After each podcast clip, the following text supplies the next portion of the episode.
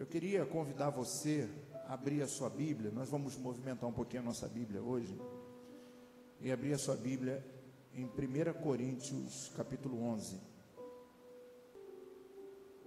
No versículo 23 diz assim: Pois recebi do Senhor o que também lhes entreguei. Quem está falando isso? Paulo. Paulo está falando que recebeu algo que agora está entregando. E ele diz o seguinte: que o Senhor Jesus, na noite em que foi traído, tomou o pão e, tendo dado graças, partiu e disse: o meu corpo que é dado por, a favor, em favor de vocês. Façam isso em memória de mim. Virou um memorial. Da mesma forma, depois da ceia, ele tomou o cálice e disse: Esse cálice é a nova aliança no meu sangue. Façam isso sempre que o beberem em memória de mim. Porque sempre que comerdes desse pão e beberdes desse cálice, vocês anunciam a morte do Senhor até que ele venha. Diga glória a Deus. Diga glória a Deus. Então o apóstolo Paulo está nos trazendo a lucidez à igreja de entender um, um ritual, um memorial. Nós não vivemos de legalismo, de lei, mas na verdade o apóstolo Paulo, ele está justamente ensinando o que a igreja precisa fazer, como nós fazemos e geralmente a maioria das igrejas fazem, as que tomam ceia, elas que participam da ceia, né, não tomam, mas participam da ceia, uma vez ao mês nós fazemos isso. Aqui no nosso ministério nós fazemos sempre no segundo domingo de cada mês. E é interessante observar esse texto e entender que tanto o corpo como o sangue, Jesus coloca como um memorial, como uma coisa que não poderia ser esquecida, que não poderia ser deixada no esquecimento. Memorial significa isso. Quando nós vamos em Israel e vamos no Museu do Holocausto, um museu muito grande onde mostra o período em que os judeus morreram na Europa, mais de 7 milhões foram, foram aniquilados pelos, pelos alemães, principalmente pelos poloneses, né? Morreu mais gente na Polônia do que na Alemanha. E quando nós vamos olhar aquela realidade triste do Holocausto, nós vamos observar a, a, a que aquilo é um memorial, para que ninguém nunca se esqueça do que aquilo aconteceu algum dia. O museu foi construído em 2006. De 2006 para cá, nós tivemos três presidentes que tiveram lá. O primeiro, o primeiro presidente, que era o nosso ex-presidente, antes da ex-presidenta, chegou lá e disse que não iria entrar e colocou flores lá no, no no sepulcro de Alafate, na Palestina. A segunda também, e o terceiro, que foi o, o atual presidente, foi lá e, e colocou um buquê de rosas representando o memorial do sofrimento de um povo judeu. Daqueles judeus que foram mortos sem propósito. Se formos buscar e aprendemos isso pelos próprios judeus, contando a sua própria história, de que não tinha significado algum para eles ter aquela matança toda. Depois que passamos pelo Museu do Holocausto, entramos num outro museu chamado é, o Museu do Cristal, que existe apenas um prisma que reflete nas paredes e elas vão projetar é, 2 milhões de imagens. E 2 milhões de imagens representantes, representando os 2 milhões de crianças que foram mortas naquela chacina. E nós ouvimos ao passar por aquele lugar, nós ouvimos o, a, um, um, CD, né, um, uma mídia, nos dias de hoje não tem mais CD, mas dizendo o nome das pessoas. Um exemplo, Cláudia nasceu no dia tal, morreu no dia tal. E é tão interessante isso observar que quando se fala o nome de uma pessoa, aquilo fica 24 horas, mesmo quando fecha lá dentro fica falando o nome das pessoas durante 24 horas. O nome daquela pessoa só vai repetir depois de dois anos. Para vermos o tamanho da chacina. O memorial que é deixado. E todas as vezes que eu já não vou, não tenho mais prazer de entrar naquele lugar. E principalmente os guias, mas quando nós vamos e entramos, é uma reação comum das pessoas que voltam na caravana. Elas entram no ônibus e todo mundo em silêncio, não tem muito o que falar, porque aparecem as realidades, os sapatos das crianças, dos homens que foram achados, das câmeras de gás, de como funcionava isso, dizendo: olha, vocês estão livres, vocês estão saindo da Europa, estão indo para outro lugar, e quando se abria a, a, a, as portas do, do, dos trens, eles entravam direto numa câmera de gás e todos eram chacinados sem propósito. E virou um memorial para que todo mundo nunca se esqueça de que houve uma chacina. Jesus, quando ele, o apóstolo Paulo, ele quando tem o entendimento do que representava o corpo e o sangue de Jesus, ele então deixa tanto o corpo como o sangue e ele diz: Olha, quando fizer isso, faça como um memorial. Lembrem-se do dia, da noite que ele foi traído. Lembrem-se de que ele repartiu do seu sangue, o sangue da nova aliança, do seu corpo, que foi é, ferido por causa de mim e de você. Lembre-se desse memorial. Hoje que está diante de nós não é apenas uma mesa linda, preparada pelas irmãs que fazem isso com tanta, tanta, tanta excelência. Mas um memorial de que todo mês nós sentamos à mesa com o Senhor para renovarmos a nossa aliança e lembrarmos que só estamos de pé por causa desse sangue e por causa desse corpo. Esse memorial especial que o Senhor deixou. Ele não estava naquela mesa.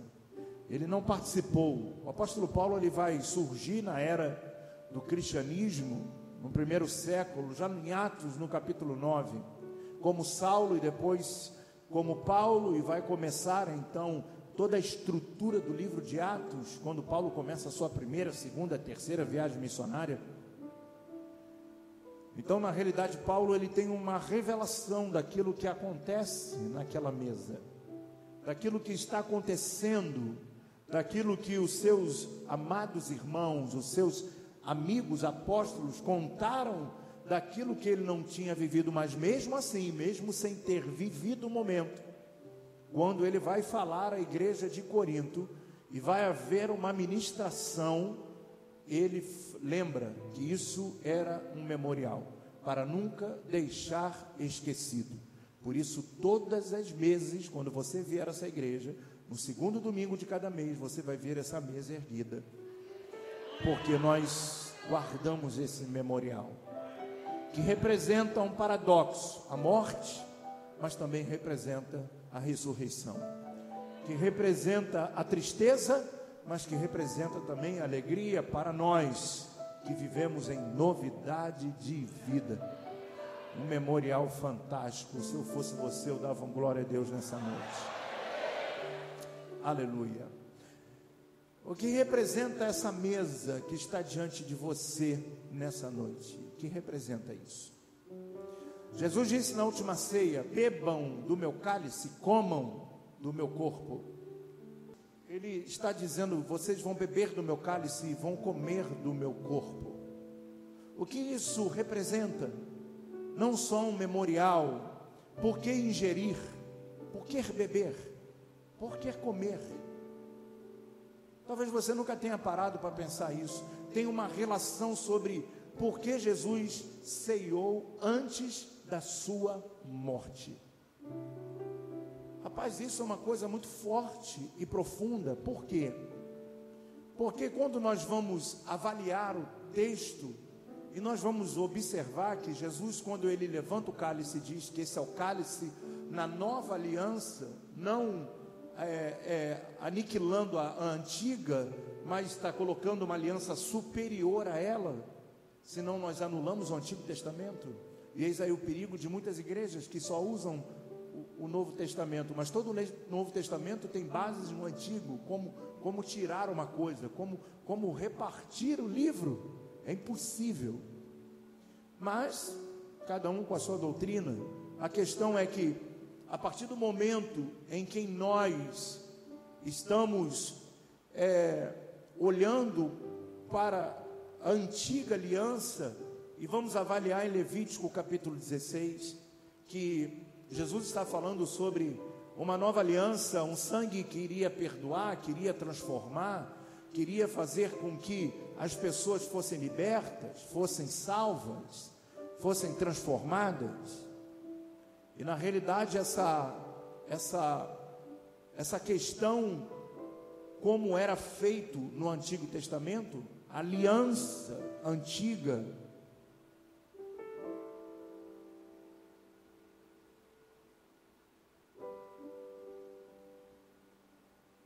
A aliança antiga era, era, ela era feita, e Levítico 16 nos mostra isso, de um animal que era morto, inocente, de um a quatro anos, um cordeiro era escolhido, imolado no atro, no altar do holocausto, depois recolhido o seu sangue, e era levado uma vez por ano no Santíssimo Lugar e aspergido sobre o propiciatório, que é a tampa da arca da aliança. Então, o molde da antiga aliança era após a morte. E Jesus ceia antes da morte. O seu sangue passa a validar antes da sua morte. Então nós vamos olhar e vamos achar alguma coisa talvez um pouco diferente.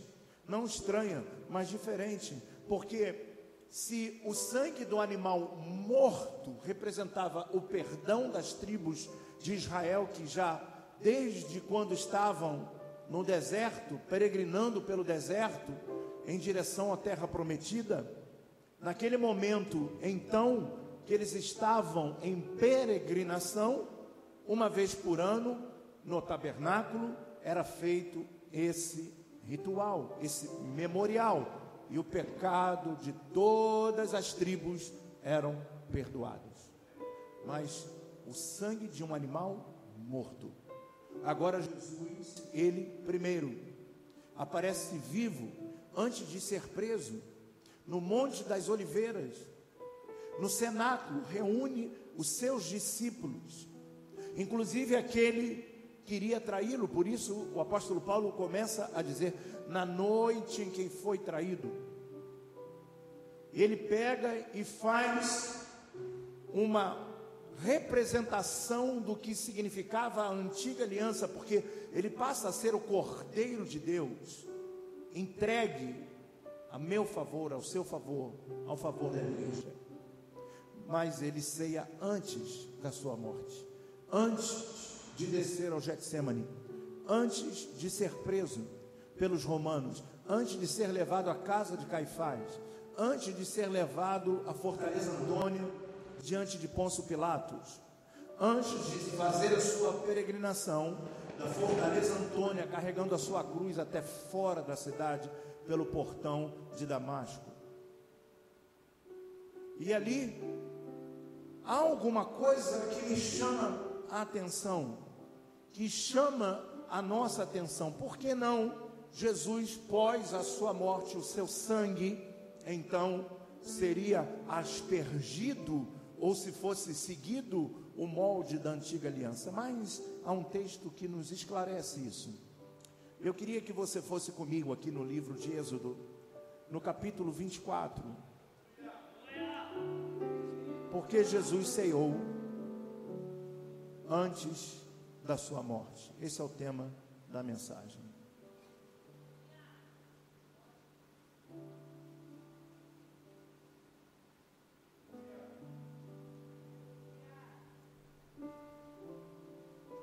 No capítulo 24 de Êxodo, eu queria que você lesse com calma comigo e diz o seguinte: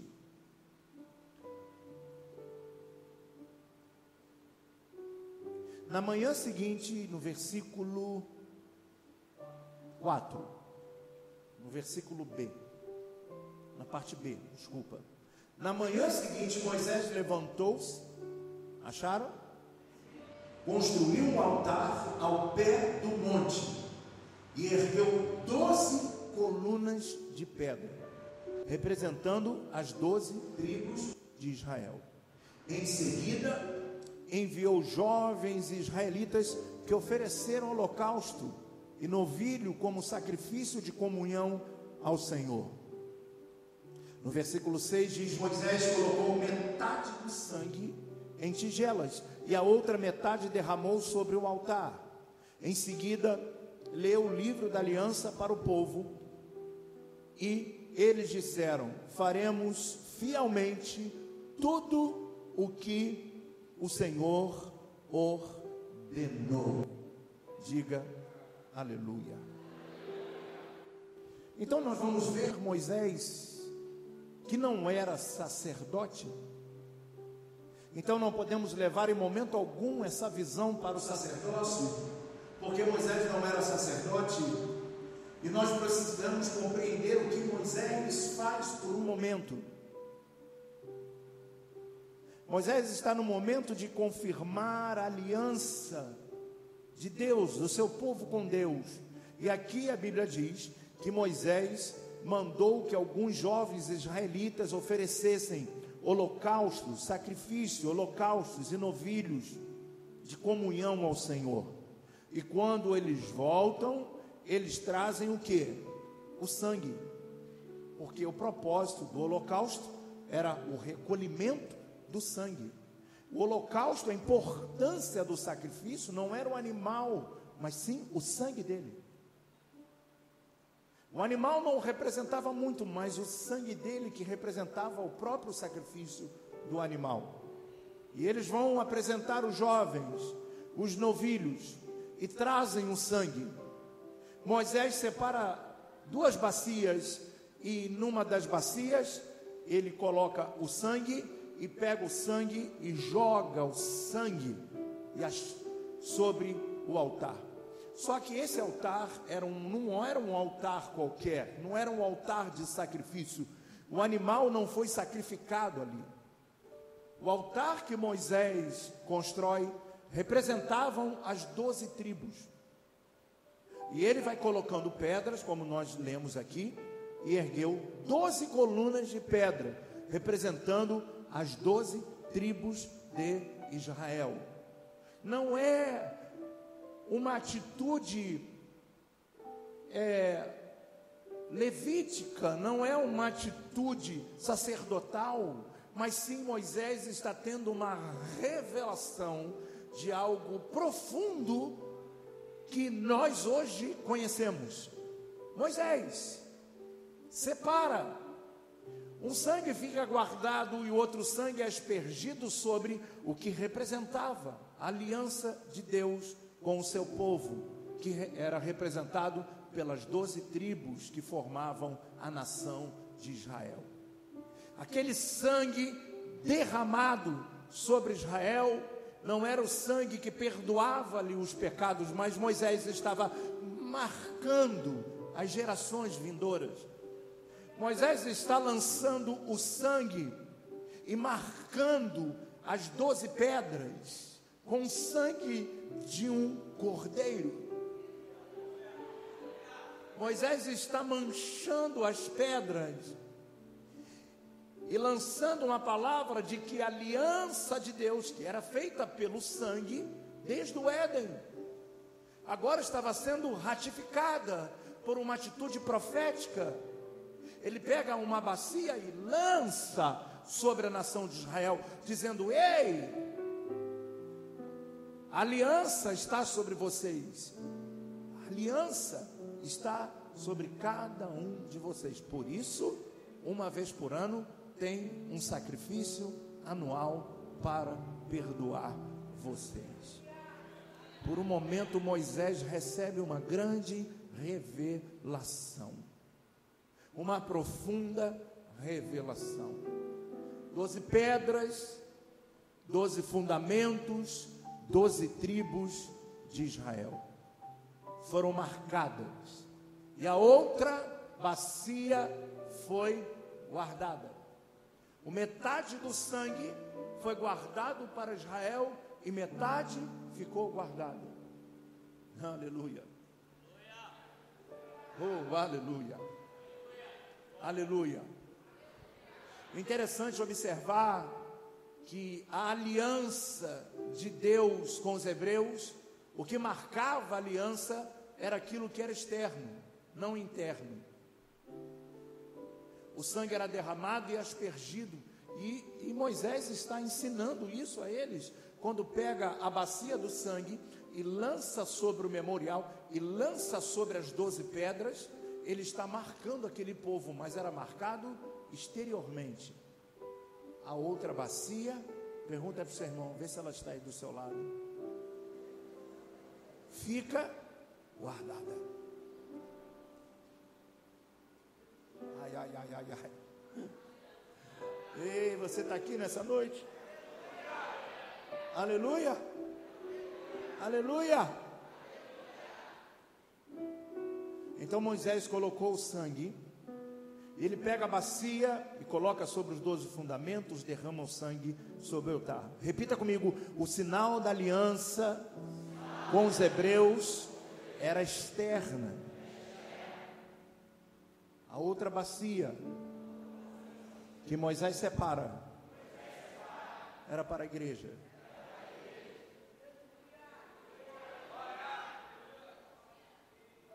Eu quero que você entenda, quando Jesus reúne os seus discípulos, que são doze fundamentos, a igreja,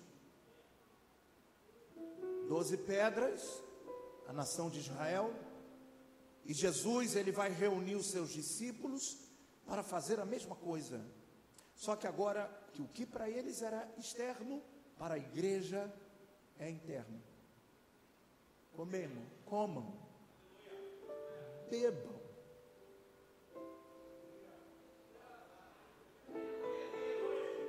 O propósito de Deus com Israel era: possuam a terra, vivam, comam do melhor dessa terra, para mim, para você.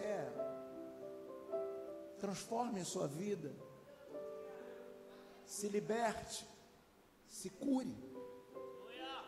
E isso só pode acontecer de dentro para fora. De dentro para fora. Mas que visão, que coisa extraordinária. Que momento extraordinário quando Moisés tem a visão. São os doze fundamentos da igreja. Ele fala a mesma coisa que Moisés. Esse é o sangue da aliança. Ele está falando que para a igreja esse é o sangue do conserto. Esse é o sangue da salvação. Esse é o sangue da expiação daquele de um inocente que foi morto em favor de um desfavorecido, pecaminoso. Quando você para para olhar sua vida do passado, você vai entender um pouquinho o que representa a salvação para muitos aqui, que nessa época o seu foco de vida era estar pagando ainda a fantasia para sair no carnaval. Para muitos aqui, o seu foco de vida era estar, estar fazendo coisas que não tem nada a ver com a sua realidade de vida hoje em Cristo. Que estaríamos gastando as nossas finanças nos botecos, estaríamos gastando a nossa saúde nos cigarros, nos vícios. E agora começa um processo para fora. E Moisés faz isso inspirado pelo Espírito de Deus. A outra bacia era para a igreja, é a vida para aquele que está morto, sem vida. A diferença é que a aliança de Moisés era externa, só podia ser perdoado os seus pecados até pecarem novamente, uma vez por ano. O sangue os purificava. Então o sangue tinha prazo de validade. Que dia é hoje? 10. Dia 10 de abril, dia 10 de abril de 2023, o sumo sacerdote tinha que entrar de novo. Porque acabava a validade daquele sacrifício que era feito durante um ano. Mas agora a diferença é que na outra bacia, o sangue que estava separado, que seria aspergido sobre os fundamentos da igreja, que são os doze discípulos que se tornaram apóstolos. Por isso, nós vamos entender que quando começa a igreja em Atos dos Apóstolos, tem que haver um substituto de Judas. Não poderia ser onze, não poderia ser dez. E quem substituiu Judas? Ma Matias, que substituiu Judas no seu processo, continuou doze, porque o sangue é para os doze, os firmamentos, um para Israel e outro para a igreja, um por fora e o outro por dentro. Nós não podemos esquecer que na época do Egito, quando eles estavam prestes a sair, quando Deus manda a última praga, que foi o anjo da morte que passou e matou os primogênitos no Egito, Deus mandou que eles sacrificassem, pegassem o sangue e marcassem os umbrais da sua porta. Nenhum hebreu que tinha os umbrais da porta manchado de sangue, nenhum filho de um hebreu primogênito morreu. Mas aqueles que não tinham aliança, infelizmente, morreram. E olha que coisa interessante, como o sangue cobria por fora, como o sangue marcava por fora. Mas agora estou falando de algo superior. Por isso não existe Velho Testamento, e sim Antigo Testamento. Nós temos que tomar muito cuidado até com o que falamos porque as doze, as duas bacias foram separadas. E há promessas tanto para um povo quanto para outro povo. E para nós que somos o povo de Deus, a igreja de Cristo, ainda temos o direito, por sermos enxertados, como Paulo diz na sua carta aos Romanos, no capítulo 11, a viver as bênçãos que Deus derramou sobre Abraão. Bendita será a tua casa, a tua família, benditos serão os teus filhos, os frutos dos teus filhos, benditos serão os teus celeiros, benditos serão a tua renda, bendita será a tua madre, bendita, bendito, bendito, bendito, bendito, bendito, bendito, bendito, assim será. Diga eu creio nessa palavra, eu tomo posse dessa palavra. Aleluia. Aleluia. Aleluia. A diferença é que a aliança de Moisés era externa e só podia ser perdoado os seus pecados até pecarem novamente. Mas a outra bacia para a igreja traz o propósito do sangue de Cristo, do cordeiro sacrificado. E agora, é interno, significa que a igreja tem o direito de mudarmos de dentro para fora. Ei, coloca a mão no ombro do seu irmão com muito carinho, com muito amor e diga para ele: Nós temos o direito, por aquela bacia que Moisés guardou, que representava o sangue de Cristo, tem o poder de nos transformar de dentro para fora. Aleluia. Eu não tenho o direito só de me tornar crente. Eu tenho o direito de ter uma vida de crente. Eu não tenho o direito só de frequentar a igreja, eu tenho o direito de ser igreja onde eu for. Eu não tenho só o direito de me reunir na ceia para sentar à mesa, mas eu estou sentado com ele à mesa quando eu estou para me alimentar e digo: Pai, obrigado por esse alimento que o Senhor me deu. Ele está lá, sentado comigo. Aleluia. É uma vida, é uma manifestação que hoje é que quem atua dentro dessa realidade de nova vida é o Espírito Santo de Deus que foi enviado em Atos 2. A profecia de Joel se cumpriu. E quando a profecia de Joel se cumpre, E quando eles estavam reunidos no cenáculo, cerca de 120 pessoas em Jerusalém, há um barulho, há um som, há um terremoto, e o fogo de Deus desceu, e esse fogo era aquela bacia que Moisés guardou sendo derramada para a igreja.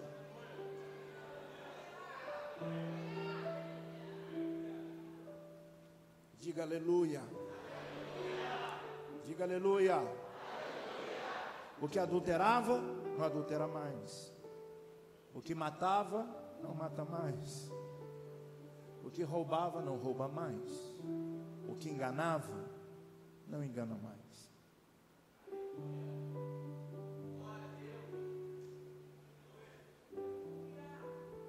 Jesus foi o próprio sacrifício, por isso podemos entender que esta mesa não é brincadeira. Agora é a vida nova, de dentro para fora. Quando eu como, começa um processo de dentro para fora.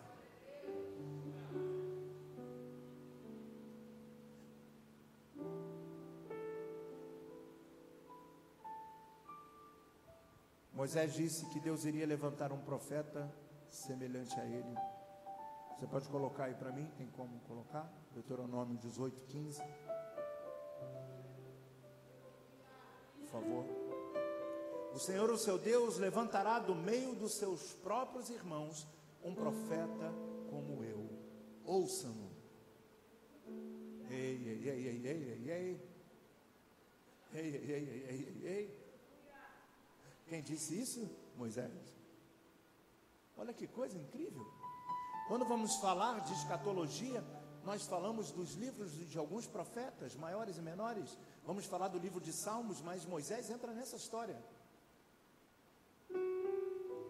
Moisés estava numa comunhão tão profunda com Deus, num relacionamento tão profundo com Deus, que ele tem uma visão, uma revelação além daquele momento do que ele vivia com as tribos. Ele passa a ter uma visão de que surgiria. Tirou, deixa lá, por favor. O Senhor, seu Deus, levantará do meio do próprio, dos seus próprios irmãos um profeta como eu. Ouça-no. Ouça-no, porque ele está carregando a bacia que eu guardei. Uma bacia já foi derramada. Há uma aliança de Deus com Israel. Há uma história de Deus com esse povo. E essa história vai continuar após o arrebatamento da igreja. Mas Deus também tem uma história com a sua igreja, que é considerada sua noiva. E esse relacionamento de Deus com a sua igreja é o mesmo relacionamento que Deus tem com o seu povo chamado Israel. Nada mudou. E eu quero que você entenda que os sangues são derramados, mas Moisés só poderia derramar sobre o memorial. Do nada ele levanta doze pedras e derrama o sangue.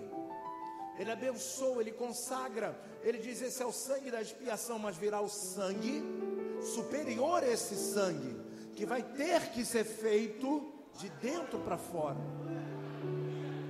Que não vai ser apenas aspergido sobre o rosto de ninguém, marcando a sua vida, ou passando um pouco de sangue sobre a tua testa. Não, mas o sangue que nós vamos beber, o corpo, o pão que nós vamos comer.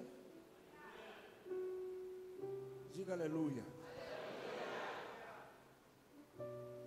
Por isso a outra bacia ficou para Jesus e derramou sobre os seus discípulos, sobre os seus fundamentos. Ele pega a bacia de Moisés. Ouçam isso. Que profunda isso. Ele pega a bacia de Moisés. Vou conjecturar para que você possa entender. Ele está sentado à mesa e era uma ceia. Quero dizer para você que ceia não era algo, era um, um jantar. O nome que se dá para o hebreu é ceia. Seis horas da tarde, os judeus se reúnem para comer. E ele, Jesus, vai sentar com seus discípulos para comer.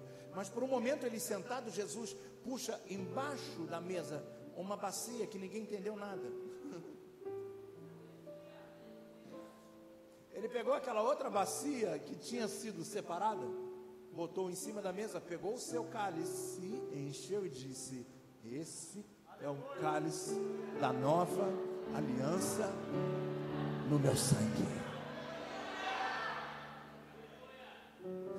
Aleluia.